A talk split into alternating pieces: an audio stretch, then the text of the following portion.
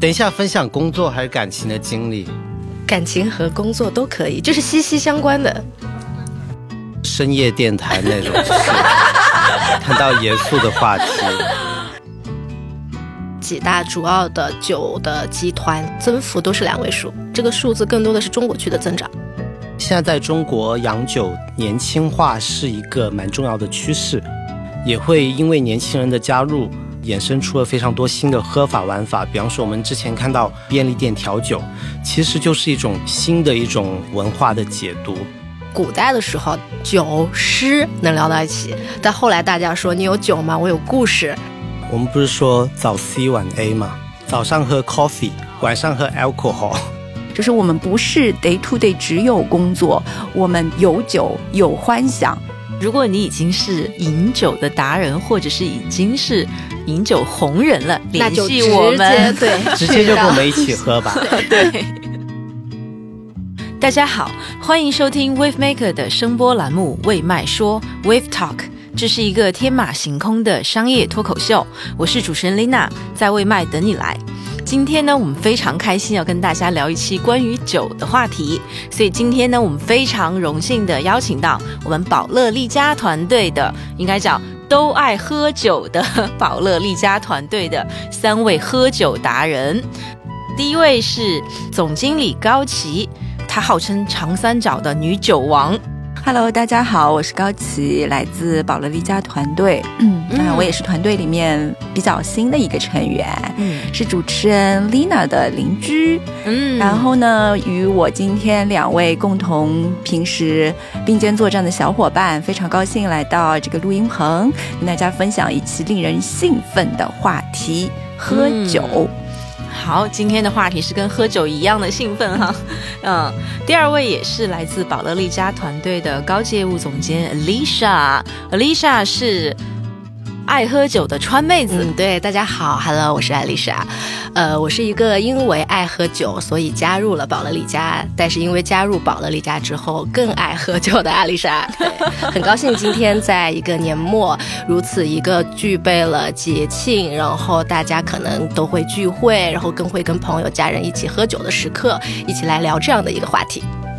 嗯，谢谢 Lisa。那还有我们非常宝贝的 Vicas，Vicas 是负责保利家啊团队的策略。Vicas 呢是认为自己千杯不醉，但是但是我在上次的年会一喝就挂的。对，就是有酒胆，我们所俗称有酒胆的这个 Vicas 啊，非常好。所以今天呢，会有我们四位跟大家一起讨论关于洋酒的话题。那这个时间点也非常的好，因为春节将至嘛，也是非常适合喝酒的季节。在开始之前，还是要先请我们今天来的嘉宾跟大家介绍一下宝乐利家，就是 PRC。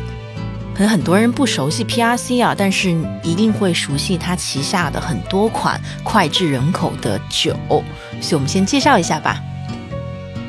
大家可能对于宝乐迪家本身这个名字不是那么的熟悉，但是我们喊出来它旗下的一些产品，大家是耳熟能详。嗯嗯，它其中比较大的一个 Big Brother 就是马爹利干邑品类，它其实占据了一个非常大的市场份额，以及其实进入中国已经非常久了。是。我们从小的时候就一直听到这个品牌，而且觉得它是身份的象征，是品味的象征。如果大家关心有刷到最近的朋友圈，或者是一些 top 的 APP 的开屏，大家一定能看到你儿时的一个偶像梁朝伟正在帮我们代言马爹利新近上市的一个 restage launch 的一个非常大的 campaign。所以，请大家关注最近。各大视频平台以及娱乐平台，然后马爹利将为你呈现一出非常精彩的大电影。那其他的医生 没有字幕的口播，嗯好。然后其他呢，我们还涵盖了许多啊非常充满能量、充满就是圈里的一些新兴的一些酒类品牌，以及是说能 engage 到我们目前是 Generation Z 的酒。那这块的话，我想呃，请 Alicia、Vicas 他们平时 day to day 会接触的一些工作跟品牌之间的故事吧。嗯。嗯，其实我们这边因为刚刚就是高奇有介绍到，PRC 其实是一个呃旗下有多款产品线的这样的一个对品牌商。我们其实日常来说，我们这边接触和工作较多的，其实有刚刚聊到我本人也还喝的 whisky，嗯，然后呢就有大家可能从小就比较熟悉的，像对于我们来说是 blended whisky 调和 whisky，那么就是 Chivas 芝华士。那么还有，其实这两年大兴的，然后非常火热的单一麦芽的 whisky，比如说刚刚是 Vicas 聊到他爱喝的 GGL，GGL 是中文是格兰威特，嗯，对。然后除此之外呢，其实还有一些年轻人可能刚刚说的能量值较高的，像 Absolute 绝对伏特加以及百灵坛，都是我们日常其实在负责的。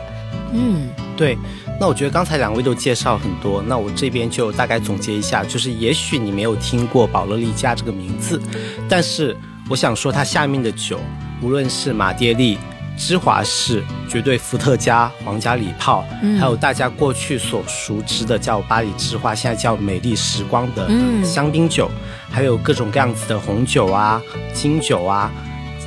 基本上，整个宝乐利家涵盖了我们大家所能认识到的每一种酒的品类，以及大家一定会有一个熟知的品牌。嗯，这基本上就是我们每天在工作当中会遇到的一些酒的品牌啊，还有一些我们经常会喝到的一些呃呃各种品类都会涵盖在里面。谢谢大家的介绍，我们也知道了啊，原来我们知道的这些品牌，它背后有一个非常强大的集团，叫宝乐利家 （PRC Panarica） 好，在开始之前，还有一个话题想跟你们讨论啊，我自己也非常好奇，就是本来你们就已经是非常爱喝酒了，是吗？就是它是一个入门卡，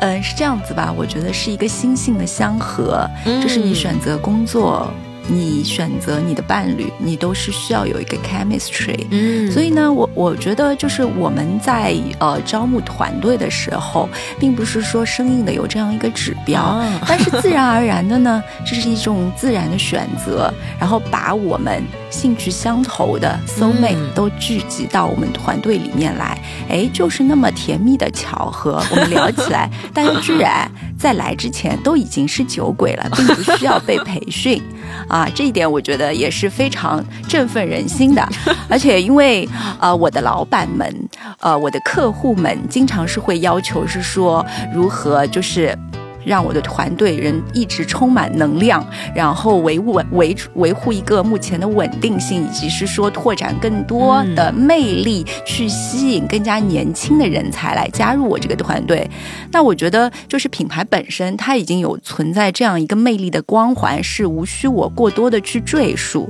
那我们自然而然就是通过像 Lisha 啊，然后 Vicas 这样充满能量跟智慧的已经的啊团队之星来帮助。我们去 build 一个整整体的一个团队，平时，然后我这边也做一个广告吧，希望更多的年轻人能加入进来。就是我们不是 day to day 只有工作，我们平时的一些活动、团队的一些交流、跟客户之间的一些 engagement 的 activity 是非常丰富多彩的，有酒有欢享，就是享用我们我们。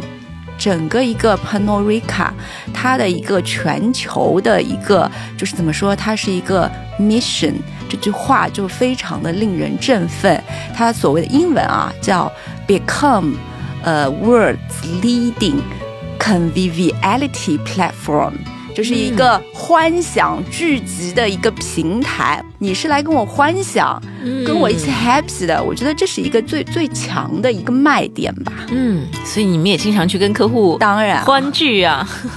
啊，非常好。很多人会认为广告行业已经是酒文化，或者是说欢聚啊，大家都很开心，为有自己的理想跟情怀在里面来去 fulfill 自己的 ideal 的。那我们的宝乐利家团队应该是更有酒和远方，对，也是欢聚，有这样情怀的人欢聚在一起，所以也希望更多的人能够加入进来，或者是跟他们一起产生互动。嗯，确实，因为我觉得刚才说的那个。广告圈本来就盛行酒文化嘛，嗯那我以前在呃原来的团队里面，基本上我们是整个团队有一张小桌子，桌子上面会会有几瓶酒。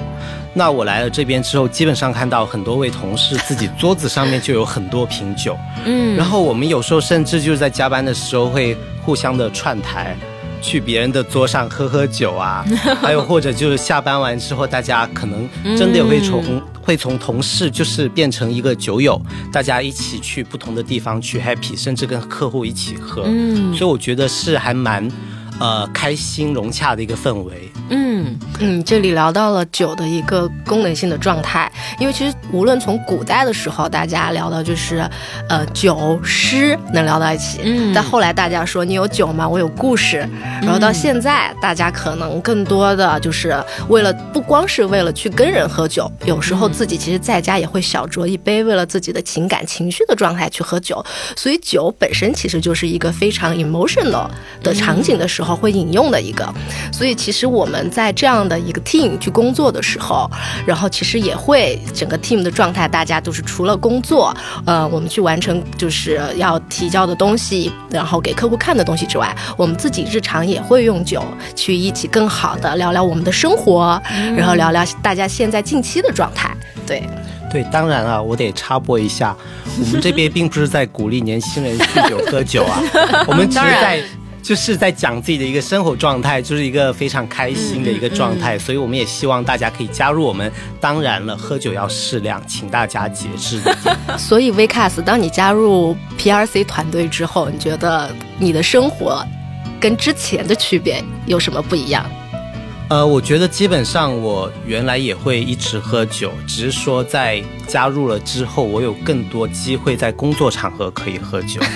因为你知道，像比方说我们客户有时候也会邀请我们去参加一些他们的活动，或者是客户他自己本身内部也有一些像品酒会啊，或者一些介绍会，那这些是我们可以真的大大方方去喝一些，甚至平时都喝不到或者喝不起的酒的。嗯，给了你更多的机会去品尝和认识更多的酒的品种和品牌。确实，基本上我现在我家里的酒，呃，我觉得我们客户那边的品牌基本承包了一半吧。就是很多我以前没有接触到的，真的是在这边接触过之后，觉得嗯特别好喝，我回去一定要买。嗯而且我们还有官方内部亲友价。对，你说的这个事情就让我想起，其实也是在朋友圈看到 Team 的，然后加新加入 Team 的年轻人当时发的一句话，但是我觉得也是我生活真实的写照。嗯就是当我其实自从做了这个客户之后，我从客户这儿。因为服务客户赚到得到的工资，其实又全部还给了客户，都买了客户的产品。对，良性循环。对，你们说这个我很有体会，因为我也去过 PRC 办的品酒会啊，也有学到不同的酒知识，然后原来知道这个不同的味道它是怎么在你的味蕾，包括你的这个食道这里去穿梭，它有不同的这个味道的层次。我觉得这也是这个工作带来的一些福利啊。嗯。嗯，那你们二位呢？高奇、Lisa，你们啊、自从加入了 PRC 团队哈，你们的生活有什么改变？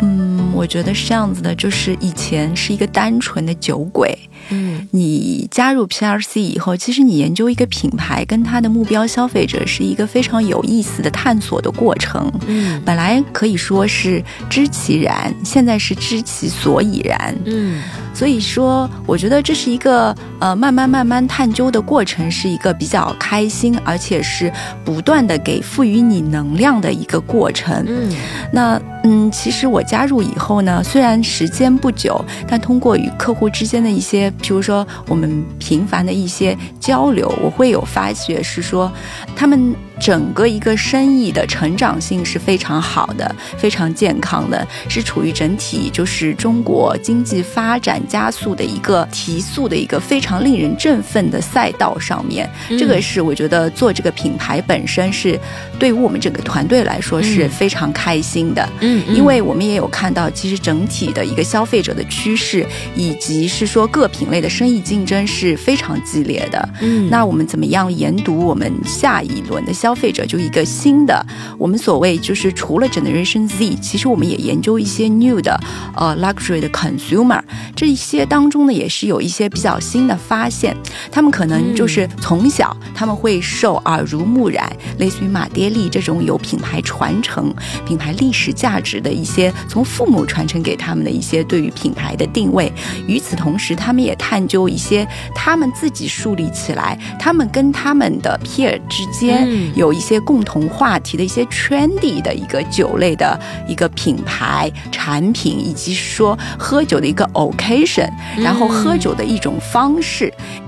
我来 PRC 之前做的是 FMCG 比较久，那他们是一种软饮料，因为整个一个 drinking 的 occasion 相对来说是比较分散。它可以有一个 on the go、out of home、at home，然后有非常细的一些 occasion。但是酒的话呢，它其实本身是赋予你一定的 emotional 的 energy，同时呢，我要有一个 ritual，对吗？嗯就是说我可能跟朋友小聚，我是会选择喝这种酒；我一个人独酌 self indulgence 的场合，我是选择另外一个酒。所以这个深挖人人的一个嗯。Inside 本身是对我来说是非常 sexy 跟有吸引力的。怎么说呢？我觉得，嗯，有一句话，让是我自己做了 PRC 以后的一个感官体验吧，嗯就是喝酒见人心。嗯那这是一个比较 interesting 的发掘人心的过程，这是我自己本身的一些感官体验。所以其实这份工作不止带来了更多喝酒的机会啊，也有啊、更多的 insight，更多的洞察。对，我觉得嗯刚才、呃高奇讲的那个喝酒见人心，在这边我换一个话，就是酒品见人品，就是真的在这边，我经常跟很多同事喝完酒之后，哇有不同的认认识到大家新的一面，非常开心，可以看到很多人就是自己隐藏在工作背后的另一面。是，那所以这句话再换一下，应该是喝酒见人品。对，对，就感觉高奇自从来了 PRC 之后，从一个酒鬼变成了一个有知识的酒鬼。对，那 Lisa 呢？我觉得于我而言，做这个客户非常有兴，就是有意思的一点，是因为其实有聊到自己其实原来就爱小酌这么件事情，所以它本身是自己的兴趣点。所以当你的兴趣点跟你的工作产生关联的时候，非常有意思。首先，自己会成为你的 consumer 的一些渠道，就是你会自我内省问，然后会有一些 insight。其次，因为你自己爱喝酒，那么通常爱喝酒的个体，他身边也会围绕着一圈爱喝酒的朋友。嗯所以这个时候，我身边的朋友就会成为我们各种，当我们要做不同酒酒的 plan 的时候，他会成为我的一个调研的渠道。我会非常的。喜欢去问，比如说爱喝白葡的酒、爱喝红葡的朋友，哎，那你为什么买这个牌子呀？你是在哪里看到的？它哪里引起了你的兴趣？然后对于爱喝 whisky 和 cognac 的朋友，我就会想说，哎，你为什么知道 cognac 这个品类？你为什么会选择这个品牌？对、嗯我觉得这是非常有意思的一点。所以 Lisa 变成了一个有好奇心的酒鬼。啊，越听越觉得宝乐丽家应该赞助我们这一期。金主爸爸赞助，对，我们要发给他。好，OK，我们开始严肃一点的话题，就是洋酒在中国也发展这么多年了，它底下有这么多品类啊，就在你们看来，总体来说啊，这个中国洋酒消费者的变化有哪些呢？画像上啊，有没有什么样的一些变化？嗯，我自己觉得，呃，现在在中国洋酒年轻化是一个蛮重要的趋势。嗯因为在我印象中哦，就是我小时候洋酒，感觉是我爸爸那一辈，就是稍微有一定的阅历的人才会更加愿意去欣赏、去喝的。那包括它可能会更多涉及到一些商务应酬的层面。嗯那我觉得现在这个呃年轻人越来越会玩，越来越爱出去跟朋友聚会，这一点反倒是给了酒很大的一个契机，可以跟年轻人的生活结合在一起。所以我看到的趋势是，我们现在身边的很多年轻人都会去到一些酒吧夜店，然后他们对酒的了解反而都还蛮深的，都知道什么样子酒应该什么样子的场合怎么去喝。所以我觉得年轻化是一个非常重要的趋势，包括我们也看到说现在非常多的一些就是跟一些兴趣圈层相关的一些活动，比方说像滑雪啊，比方说像电竞游戏啊。比方说像一些音乐类的，其实都会有酒的身影出现，就是它跟年轻人的一个生活跟感情状态会结合的更加的紧密。嗯，P R C 也是做很多年轻人的营销啊。嗯，对，因为刚刚 Vikas 有提到一个点，就是有圈层，有圈层，就是我们叫做对不同的，然后包括年轻化。其实这件事情也跟我觉得我们是怎么样视乎于酒这个东西相关。之前有聊到，酒往往跟故事相关，跟诗相关。以前可能在中国来说，大家对于酒的这个认知，更多的来自于社交场所。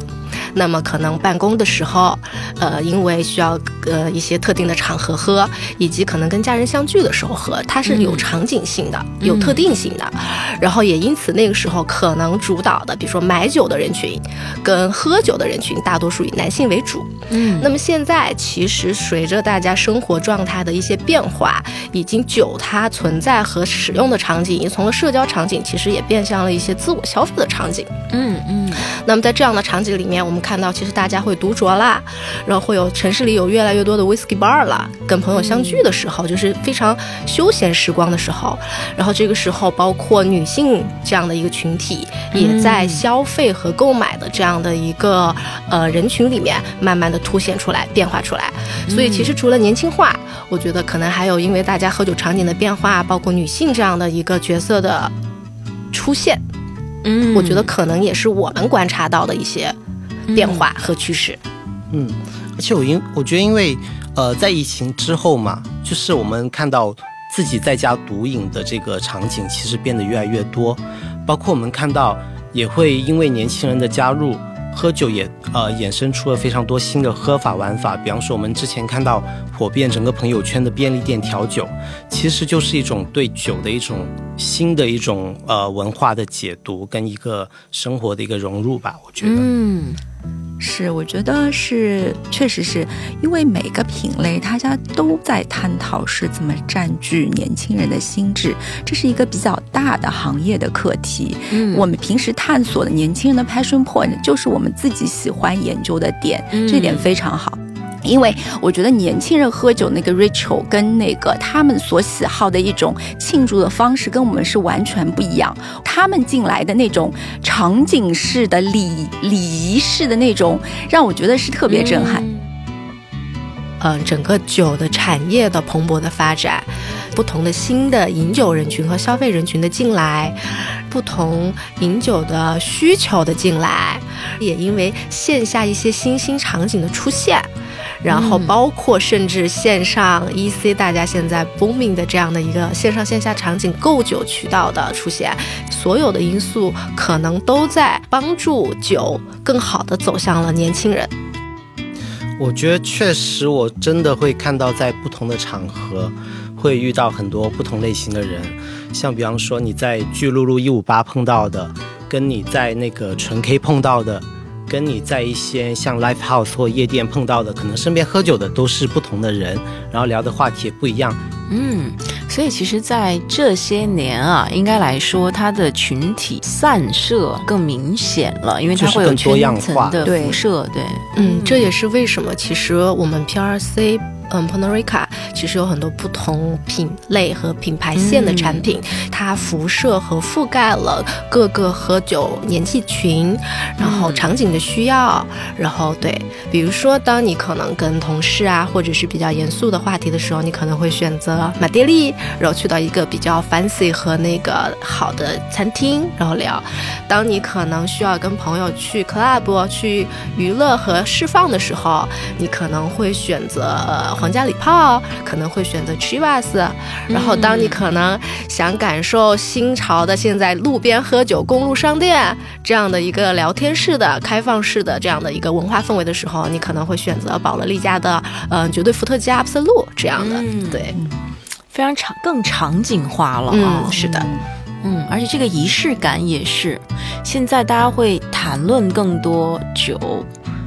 比如说特别是 whisky 啊，谈论它的产地，然后年份，然后它的口感，就是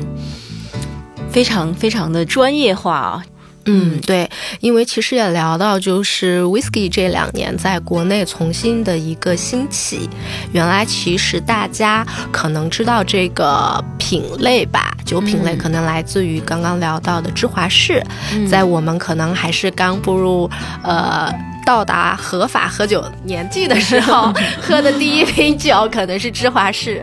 然后那个时候其实对我们来说是调和 whisky，就是在我们就是做酒的人看来，就这两年兴起呢，在整个 whisky 的 category 里面又多了叫 single malts，就是单一麦芽。对，这个可能也是广告狂人里面，然后包括很多美剧、英剧里面，其实会有带到的一个酒的品类，就是重新焕发了 whisky 品类在中国的一个生命和关注度。嗯，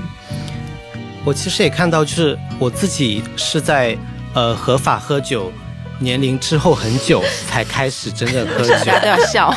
然后我其实我一开始喝酒也是比较喜欢喝那种。呃，调调呃，跟其他的软饮调和在一起的这种比较低度数啊，或是比较风味的这种口味的呃鸡尾酒，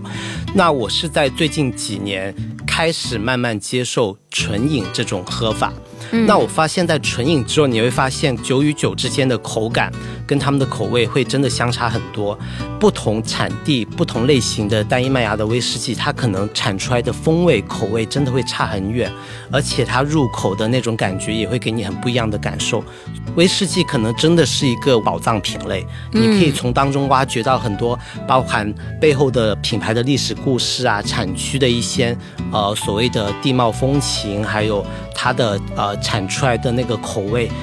跟你在不同情况下跟不同人喝酒，其实它是非常好的一个 talking point，可以跟大家去聊的一个点，所以我觉得这一点还蛮有意思。我确实是也深有同感，跟 Vikas 刚才分享的一个观点，就是懂经的人，他真的是会讲出里面非常多的一些故事，品出里面酒的一些细微的差异。可能过去的两三年，我们经常会探讨说，哎，日本的 whisky 怎么会有一个比较比较明显的启示，对吗？我不知道有没有一个真实性的追溯，但是我看到这一个音赛也是蛮有意思的。原先其实一直有日本 whisky，它也有默默的存在那里一阵时间了，但是它有一个比较大的、广泛的知名度，是从一部电影《迷失东京》开始的。大家应该是看过，就讲一个西方人，他到东京去拍摄一支广告，他代言的广告就是三得利的 whisky。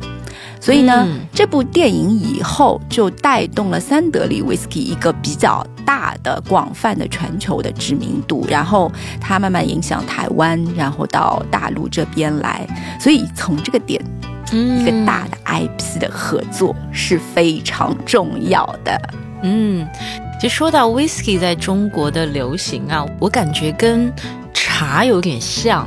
就是人对于味道的追求是逐渐往上走的。比如说，你看啊，很多人喝茶最早是茶包，然后或者是调味茶，或者是现在年轻人会喜欢喝像喜茶这样子的啊这样的这种 mix 的这种茶的饮品。越往后喝，你就会追求产地、时节。你像绿茶分明前雨后，它的茶也是分非常多等级、非常多种类的，然后也会追求纯。纯饮，对泡茶的这个温度的水都有讲究。你用什么样的水、什么样的温度去泡不同类型的茶，出来口感是不一样的。其实我自己的感觉，威士忌呢，啊，能够这么好的融入中国文化，其实我们有茶的这个文化在底下打底的，它的这个追求的方式非常像。嗯，对的，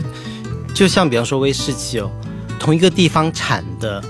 同一种酒，它可能因为呃用的酒桶不一样，产出来的风味其实会有略微的不同。所以你会发现，其实，在整个酿酒的过程当中，它每一个环节也许都会有很多的故事可以去聊，就跟整个茶文化是一样的，可以聊的点太多。所以我觉得，它作为一种就是社交上的一种，就是包括自己在喝的时候，你会有非常多的一些新的发现可以去慢慢往下挖掘，所以还蛮有趣的这一路探索的过程啊。嗯，因为维卡斯和高奇都讲的非常有意思，就是当我们聊到 whisky 会聊的两个点，其实第一个是关于桶，然后关于喝法。这些其实都是为什么大家也聊到，就是这个就是 whisky 这个，特别是单一麦芽这个事情，为什么突然开始兴起？第一是因为它产品本身，嗯，然后它独特的风味儿，然后它的口感。然后产品本身引起了大众的兴趣，第二是产品本身背后有东西可以聊，嗯，就当我们坐在一起的时候，我们聊你可能爱喝什么，然后因为其实 whisky 桶大概分为什么波本啊、雪莉啊，然后是单桶啊，对，然后单桶又设计上进来，其实单一麦芽除了我们喝。其实很多还会去买和收藏，它又是另外一个话题。嗯，然后又聊到，其实刚刚这是第一聊桶，然后第二聊到引引用的方式。嗯，然后像维卡斯这样已经引用多年的，还已经开始走向了纯饮。嗯，然后其实慢慢还会有我们过冰啊，其实这个跟科尼亚克喝法也很像，有一个冰在上面，然后滴呀。等等这些东西，大家坐在一起的时候，除了我们一起享用这个产品，这个产品背后还有很多东西可以让我们来聊。嗯，这个东西我觉得可能也是带火和去影响到人们去选择一个产品和饮用产品的一些周边的一些因素。对，嗯，我还记得我刚来上海的时候，呃，那时候去张园喝酒，我不知道大家有没有印象，那个地方现在已经关掉了，它又重开了。哦，又重开了。那当时我去张园那边有很多 whisky bar，然后很有趣，他那边的店都不大，小小的，然后你在那坐下，可能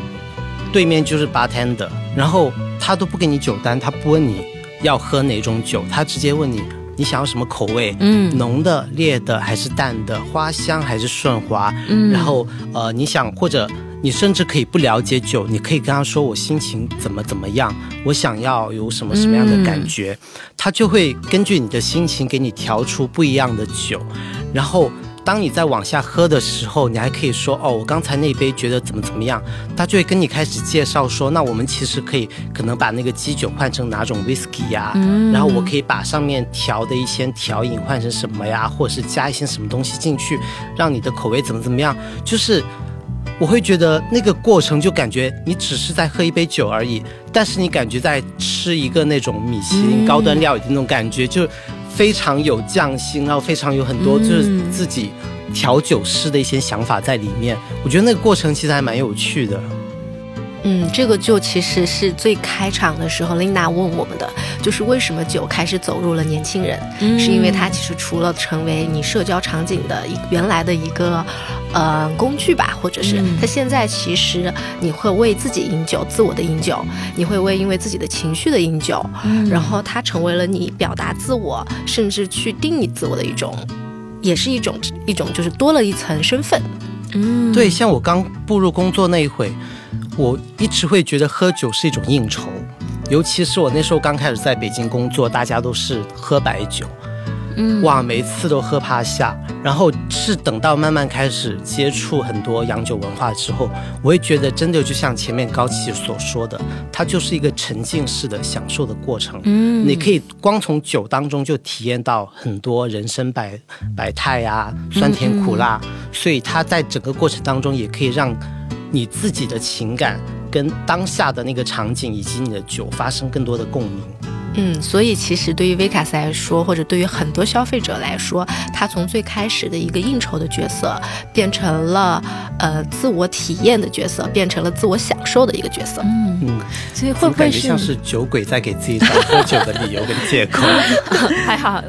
我觉得洋酒进入中国市场之后，给了更多人群更多选择，因为它品类多，可能从十几度的葡萄酒到二十多度、三十多度的 whisky，给了更多人更多种选择，因此也有更多的人群，不同的年龄群体也好，性别群体也好，大家加入了喝酒，有了开始饮酒习惯这件事情。对，因为确实白酒它本身都很烈嘛，嗯，而且。相对来说，白酒它基本上就是纯饮为主。嗯，那洋酒是给了年轻人更多选择的，就好像当时，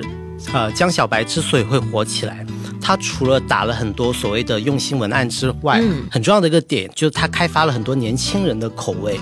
包括它更顺滑，包括它有更多的一些水果风味在里面。那洋酒天生就有这个天然属性，它天然就可以对不同的酒在一起喝，它天然本身也有很多不同的风味跟口味，可以让更多人。更多不同场景下、不同性别、年龄的人有更多的选择，所以它在中国渐渐流行起来。我觉得也跟现代人的这种生活的多元化、丰富化，然后兴趣更广泛，也有一个很紧密的关系。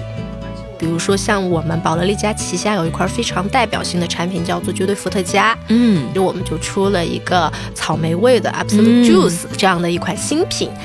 更低的度数以及更具风味儿的口感。因此你看，不光呃产品在影响用户，用户也在影响产品。嗯，是。对，其实我觉得丽娜刚才提到的关于茶文化的一个研究，让我就唤起了我另外一个对于未来的可能趋势的一些联想，嗯。就是其实茶跟咖啡之间的一个 PK 跟竞争，是之前我们可能在十几年前可能有个讨论吧，嗯。就是有些像一些跨国的企业，它可能是开拓一些咖啡饮用的场景，一开始觉得是不是能影响中国的消费者，因为根深蒂固，我们是喝茶的一个民族，嗯。有很长的历史传承。那其实呃，洋酒跟白酒之间可能也有一点相似的一些嗯竞争性。那之前我有看到一个新闻是说，上海已经是全球咖啡馆最多的城市了。全球啊，对哦对，这个你在可能几年前、十年前你是不可想象的。你觉得咖啡能这么快的进入嗯到一个中国的市场，然后它居然是全球最大，而不是不是东京，不是纽约。嗯，那我觉得在不久的哦将来，像洋酒或者或者是那种 whiskey 的 bar，、嗯可能也是在上海这样一个地方会慢慢慢慢的拓展出来的。嗯现在应该已经也算是了。我们不是说早 C 晚 A 嘛，嗯就打工人的日日常，早上喝 coffee，、哦 晚上喝 alcohol。对，早上的咖啡人家起来了，晚上的 alcohol 将由我们打造出来。嗯，其实你们刚刚说这个，我就在想，可能以后茶的竞品不一定是咖啡，有可能是 whiskey。我说那种纯饮茶类的，因为我自己的观察，如果是纯饮茶类的，其实它的门槛、社交门槛蛮高的，因为你也不知道对方水有多深。你在介绍茶的时候，没有很了解这个茶，是很难拿出来的。而这个茶本身，你你是不是确保了？因为里面渠道的水也很深，你是确保你真的买到了对的茶。但是 whisky 不是的，它今天都是 branded，都是有品牌的，quality 是有保证的。大家对于 whisky 的这个知识基础可能都在同样的起跑线。我自己的观察啊，就是大家确实更容易去谈 whisky，但是对于谈茶是有一定门槛的。就你刚刚讲的这个，我觉得有启发到，我也在想未来有可能会有这样的一个感觉。嗯，哇，好有意思啊！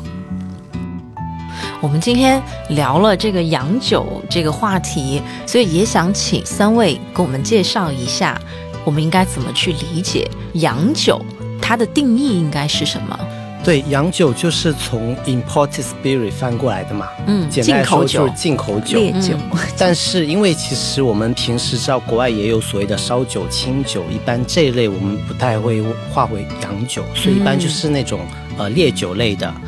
有可能是白色烈酒，像那种呃伏特加、金酒，或者是像 tequila 之类的，嗯或者是那种像呃，比方说像气泡酒、红酒，还有包括我们讲的干邑、威士忌这种品类，都算是在洋酒里面的。嗯，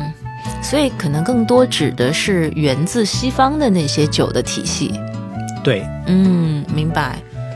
啊，可能我们平常惯用的是这个比较狭义的一个概念，可能广义的是你刚刚讲 imported 就进口酒，应该就是洋酒。对，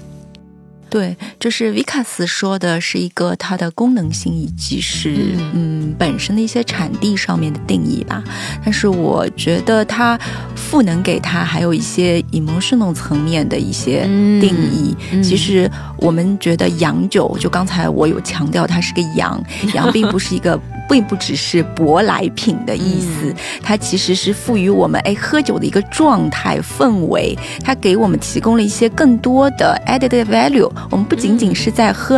呃口中的这个一滴酒，呃一杯酒，更多的是它可以在我私人独酌的一个场景当中，它让我给我一些更多的 inspiration，然后扩展到两到三人的一些社交的引用场景的话，我们可能一个小圈子的一个谈资。那这样的话有一个进阶，那我再扩展可能是更大的一个社交，或者是商业的酒局饭局。那这一块的话，它更代表一个身份地位的象征，所以它有不同的 layer 来帮助我们去理解和洋酒文化探索。当中背后的一些品牌资产、文化故事，这可能是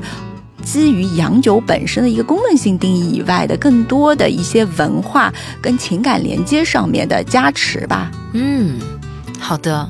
那在洋酒这个大的品类下面啊，除了刚说的 whisky 啊，还有哪些洋酒的品类是非常在中国市场做得非常好的？其实除了 whisky 以外，在中国市场，如果以进口洋酒来看，我们离不开的一个老大哥一定是干邑。对，干邑啊，cognac 就是大家熟悉的马爹利。嗯，对，就是整个嗯体量来说的话呢，其实像马爹利为首的干邑品类还是比较大的。嗯，但是呢，它它可能是从港台，呃，在。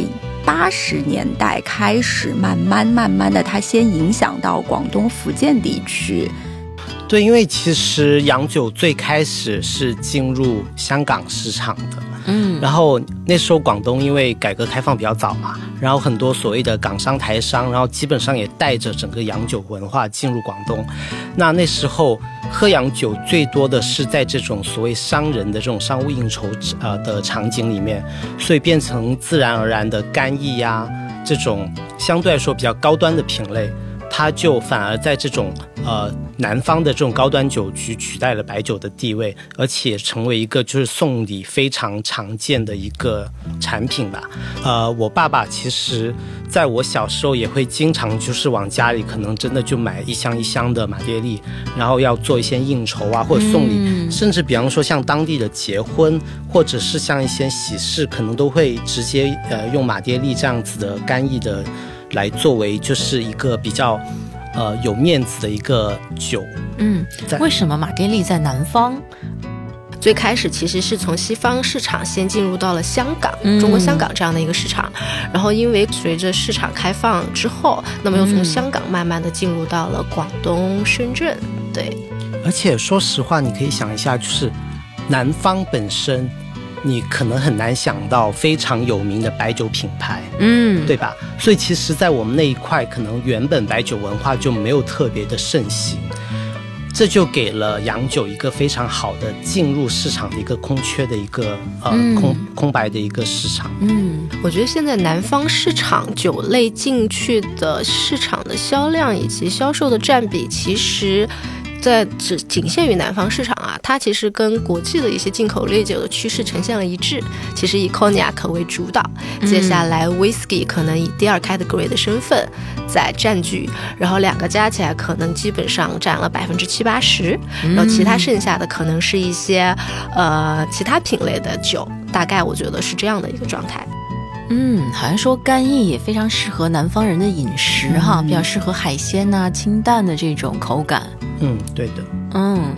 所以正好是一个空白市场，因为原来的白酒确实是北方会更多一些。对，因为白酒它本身那种呃浓香酱香的味道会比较容易掩盖那个食物的味道。那你知道南方的饮食比较清淡嘛？嗯嗯。干邑本身其实它跟这种海鲜类或者这种比较清淡的饮食反而是会比较匹配在一起。这也同时回应我们前面讲的，就是说为什么呃日本他们会自己开始生产日本自己的威士忌，也是因为本身威士忌的那种口感啊，其实跟日本的那种料理的风味其实也是可以比较容易的结合在一起的。是，像苏格兰就比较明显，比较 wild，就是以野性对野性一点。嗯，对，非常有意思。我记得嗯。有一次，就出于好奇啊，尝试了一下 whisky 的泥煤味，我人生永远忘不了的味道。我觉得这个名字真的起得非常好，因为你一喝，你就会知道什么叫泥煤味。但你在没喝之前，你永远不知道，嗯，为什么会有泥煤味这种口味？对，非常有意思。那干邑啊，这些年在中国发展，干邑这个品类也是逐渐在破圈啊，越来越年轻化的一个品类了。对，尤其是其实我们在做一些 campaign 的时候，我们也试图是在 engage 更加年轻的消费者，是通过一种文化的呃连接，以及是说能 touching 到他们的一些内容跟语言的沟通层面，把我们这个干邑文化以及干邑引用的场景的拓展当中，呃，去与。下一个年龄圈层的消费者进一步沟通吧。嗯，对。今年我们也做了一个非常有趣的项目，也是我觉得在各大就是厂商里面或者是在 agency 里面的首次尝试。就是其实我们将整个 PRC 为一个单位旗下多种品牌的 portfolio 共同，我们进入了一个当下当时最火热、最嗯关注度最高的一个呃 IP，叫做该不会是？该不会就是你 就是那档披荆斩棘的哥哥？对，因为它其实完美的就是符合了我们其实想打的各个产品线。因为在披荆斩棘的哥哥的像这个节目当中，其实我们看到了一些不同类型的带有特色的这样的一个音乐的群体，例如说可能有大家喜爱的大湾区的哥哥，嗯，然后他其实跟我们马爹利的整体他的。背后的故事啊，然后它的整个文化其实非常的契合。然后其实我们有看到一些 rapper 的哥哥，嗯，他其实就会跟 Absolute 一直在做的就是唱，就是说唱，其实很契合。我们还看到有一些玩乐器的哥哥，比如说，对他其实会跟 TGL 单音麦芽又非常契合。它里面还有呃玩玩 band，就是就是乐队的，其实又跟原来我们。呃，百灵坛在做的事情很像，我们就突然觉得哇，简直这一档节目的受众的多元性，跟整个宝乐利家 PRC 下面产品的一个矩阵的多元性是非常的契合的。嗯，然后像宝乐利家从入门的呃 MDT，然后鼎盛鼎盛，然后到嗯。脑 Blage，嗯，还有 Cordon Blue，就是产品线是比较多元的，蓝带、鼎盛、明仕、XO、XO，嗯，就是其实它其实给到的选择是非常多元，然后我可以根据我自身喜好的去选择，哎，跟我兴趣度匹配的一个产品的定位。嗯嗯，好的。那除了 Whisky 马爹利啊，Whisky。干邑，其他的还有哪些发展的很快的品类吗？在中国，其实我觉得整体的洋酒这个品类在中国，虽然现在市场份额不大，但是其实大家发展起来都还蛮快的。现在整个洋酒市场每年的增幅是多少？因为我们知道去年的疫情，你让很多人都开始更多在家饮酒了，那是不是疫情对于洋酒市场的发展也有一定的推动呢？嗯，因为其实疫情到来之后，我们知道对于很多的不同的产业都或多或少受到了很大的影响。但是我们其实看到一个非常有趣被官方发布的数字，就是在几大重要的嗯酒商的他们的年报和财报里面显示，其实整个上个财年相较于上上个财年而言，我嗯我记得三大三家的财报显示他们的增幅其实都是两位数。嗯。这个东西我不知道啊，个人我觉得可能我我也想了一下，是不是来自于全球财报？呃，对，第一有全球财报，第二当然这个数字更多的是中国区的增长。嗯，对，我觉得是不是也来自于因为疫情，大家其实无法出国门，以前可能嗯会在免税店或境外购买的一些酒，现在其实它购买的渠道。就必须要在境内完成了，对。然后第二，然后其实也因为疫情，我们有更多的突然想起要跟朋友相聚、跟家人相聚，包括自我独酌，那么它场景的开辟也增加了它的一个饮用量。也许可能有这两点的原因，我不知道还有没有其他的，其实大家可能观察到可以补充的。嗯，就是确实是因为对，因为你不能呃去国外了嘛。其实奢侈品也是一样的，多多少少他们两个品类有一定的相似度在的。其实国内大家也可以看到很多门店也排长队买买那个包包啊、名牌啊之类的，这些都是有一定的上升空间在，受疫情的一些呃带来的一些消费者行为的影响吧。嗯。现在我们都在讲后疫情时代嘛，你们会预期吗？比如说未来一两年、三五年，洋酒市场会发生哪些变化吗？或者趋势？嗯，我觉得从饮酒的状态上来看，总体市场的空间很大，增幅其实目前看来是一个非常快速的增幅，无论是线上，嗯，还是总体，对继续保持增长，对，一定会是一个继续保持增长的一个状态。其次，其实里面我们看到一些，呃，用户群体刚刚聊到的年轻化的趋势，女性的趋势，嗯，然后第三，其实饮用场景我们聊到的，嗯。然后一些线下和在家饮用场景的出现，线下可能分为街边的 whisky bar 越来越多了，沉浸式体验式的这样的一个喝酒场景越来越多了。嗯，然后其实还有一个购买场景的变化。那么以前大家只能在线下，那么现在其实随着呃 e-commerce 在中国的健康发展和成熟度，线上比例其实也便于人们。就是以前你想喝酒，你得出门儿，你万一不出门你就不喝了。现在可便利了，一个电话，魏凯斯经常下一单。就送到他家了，嗯，而且现在大家因为很多场景在家里喝了，囤酒线上下单囤也是比较方便的，嗯。是的，对，就是其实呢，嗯，你说未来可能这个也是个比较宏观的话题，但可能在最近的几年里面，我觉得洋酒的趋势还是非常不错的。嗯，那是因为就是疫情之后，我们看到就是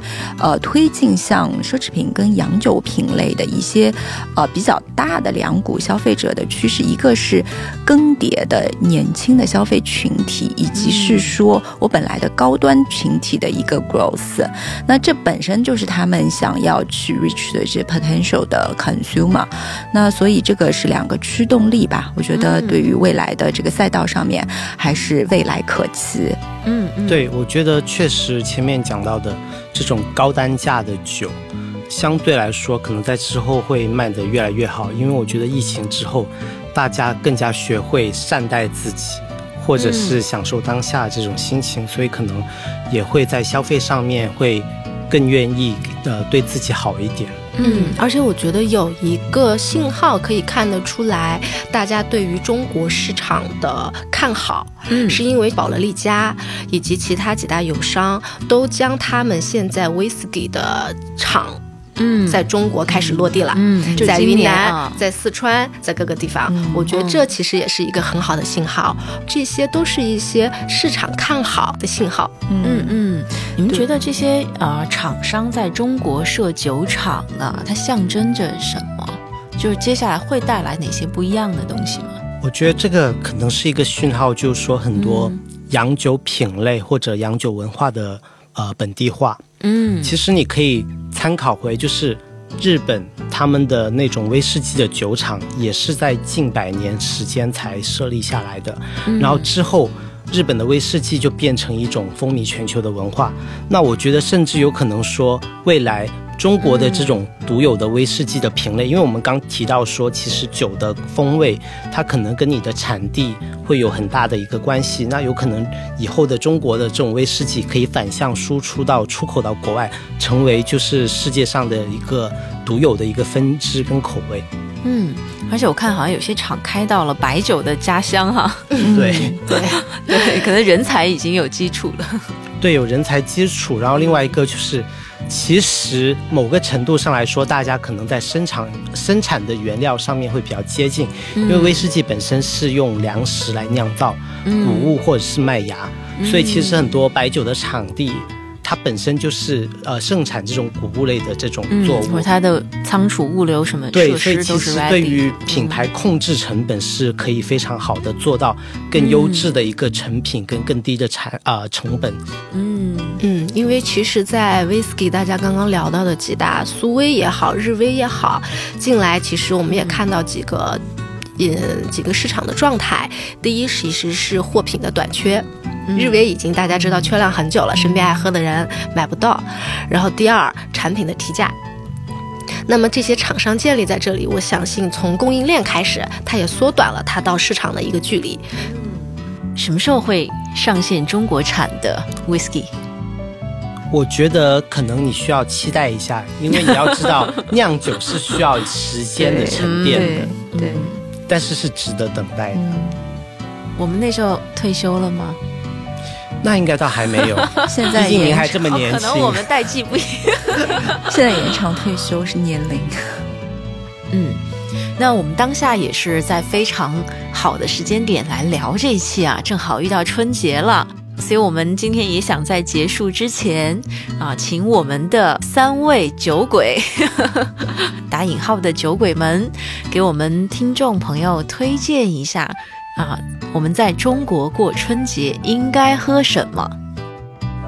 那我觉得过年这么一个开开心心、那么多人聚在一起的场景，大家口味又这么不一样，我当然是推荐大家把每种酒都买一瓶回去，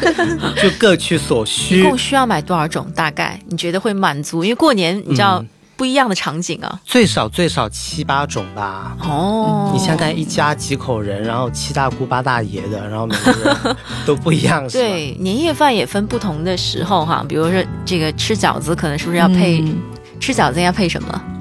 我觉得就个人而言，我会觉得，比方说，如果你们是呃在年夜饭这种热热闹闹的场景，其实比较适合像呃干邑呀、或者是像威士忌这种，它本身就可以佐餐。然后如果你是跟朋友聚会玩，其实是可以像呃白色烈酒，像呃伏特加呀，嗯或者是像金酒这一类的。嗯那如果比方说可以你是调配啊，，对，然后你如果是想要送礼的话，其实你可以选择皇家礼炮，或者是像比方说那个美丽时光送给嗯闺蜜啊、女生啊，香槟酒嘛，特别适合送给女生。所以基本上就是你可以根据你的个人所需来选择。嗯，我觉得 Vcas 说的已经非常全了，将我们全线覆盖，然后各种你所需的场景它都有提到，真的可以各买一瓶，对而且过年还有各种礼盒装。嗯，各种限定款的包装哦其实非常的精美。在哪个渠道买呢？我们会推荐，呃，可以在宝乐利家的官方旗舰店或者是微信商城尊乐家上面去购买，对正品有保障，对，所以当然，如果你加入 Wave Maker，你也可以享受。亲友价。对，如果他大家想切身体验的话，有机会可以去新天地的那个 Drinks and Co，你可以。嗯你 Drinks 可 and 以 Co，对哦，你可以实地体验宝乐利家旗下的几乎所有的产品线，然后选择最适合你的一款。嗯。然后 for CNY 的话，如果你是有心之人，其实你也会关注到像马爹利最近有上市专门的虎年定制品，非常的高端，送礼送家人，不二之选。对，这边我确实也要再安利一下，就是刚才提到的呃 Drinks and Co 在新天地的门店，因为他们是介绍一下吧，对可能很多人没有背景。嗯，他们其实是宝乐力家开的一家线下体验店，嗯然后非常重要的一点就是他们线上线下同价，而且。在那边不仅仅只有宝乐利家旗下的品牌的酒，还有宝乐利家代理的，基本上各种各样子的洋酒你都可以找得到。而且你可以选择就是先试饮，或者是买一杯一杯，就像我们正常在酒吧那样，你可以先买一杯尝一下，对，你觉得口味好，再买一瓶，那个价格会便宜过新天地附近周围任何酒吧。嗯，而且绝对正品合啊，对比较适合大家去探索哈。对，对你可以在那边逛上一天。对，它其实就是呃，来自于新零售这样一个概念的兴起，然后因此开了这样的一家体验店。嗯，它里面有人介绍酒文化，当然，当然有有有你不光可以品尝，你还会呃听到一些背景的知识，包括它其实分两层楼，在二楼的话，你可以关注他们的关注宝乐利家的公、官方公众账号，它有一些定期的课程，还有一些品鉴会，大家都是可以对去找到你所喜爱的酒品品类，然后参加相应的课程。好，对，你要带上我，我也可以给你介绍。好就是只要请我喝两杯就可以了。那啊、如果不在上海呢？不在上海，就可以在他们同名的一个微信小程序的商城“尊乐家”上面购买。对尊是木字旁，尊敬的尊，哦，乐是快乐的乐，家是加减乘除的加。嗯，尊就是那个酒器啊。其实是的陈酒的那个酒器其实他们现在也拓展了不少的线下的一些实体店，像广州有 Latalia Mattel 的实体店，大家广州的朋友们也有机会去那里进行实地体验的。对，在整个 CNY 之前，我们旗下的像比方说格兰威特，其实他们也有一些线下的体验 pop up store，大家也可以去那边参加体验。嗯，热爱饮酒，然后希望去尝更多新酒的，就是消费者们、用户们，可以多多关注我们的相关公众账号，上面都会有很多在各地的一些活动啊，这样的一些课程啊，我觉得可以帮助大家更好的了解酒。太好了！但如果你已经是啊、饮酒的达人，或者是已经是饮酒红人了，也可以联系我们。对，直接就跟我们一起喝吧。对，太好了，嗯，好。哎呀，那我们今天这么欢乐的时光就到此结束。那对我们四个人来说也是非常开心的一个上午，能够来聊聊关于酒的话题。这个也既是我们的工作，也是我们的 passion。